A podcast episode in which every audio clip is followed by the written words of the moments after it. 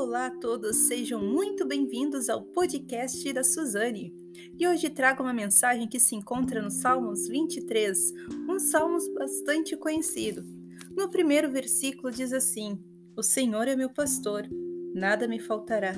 Ele me faz descansar em pastos verdejantes e me leva a águas tranquilas.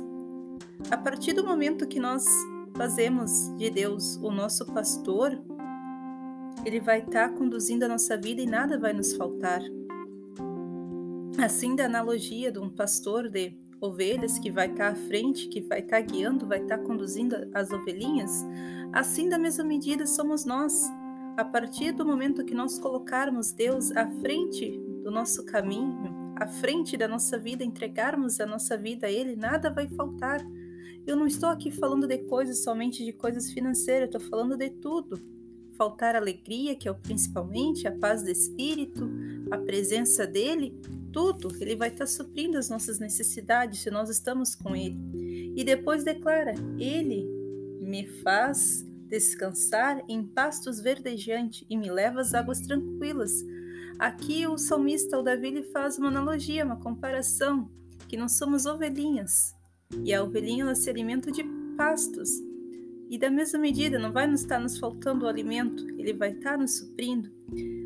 Então, esses dois versículos vamos ficar nele refletindo aquilo que tal, talvez está nos faltando, que a gente possa colocar o Altíssimo na frente dos nossos caminhos, entregar a nossa vida a Ele, que Ele possa estar sendo o nosso pastor, que Ele possa estar conduzindo a nossa vida Muitas vezes a gente tem a mania de dizer: a vida é minha, eu faço dela ela que eu do que eu quiser.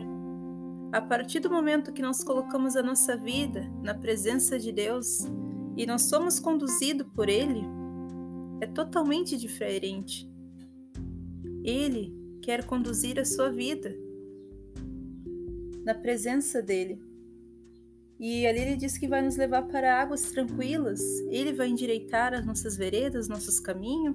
Talvez que você esteja passando por sofrimento, por dor, por tristeza, ele quer transformar isso. Mas a partir do momento que você deixar Deus ser o seu pastor, ele ser o seu guia, ele ser o seu mestre. Então fica na paz de Deus, fica na graça que essa mensagem possa trazer bênção para você. Amém.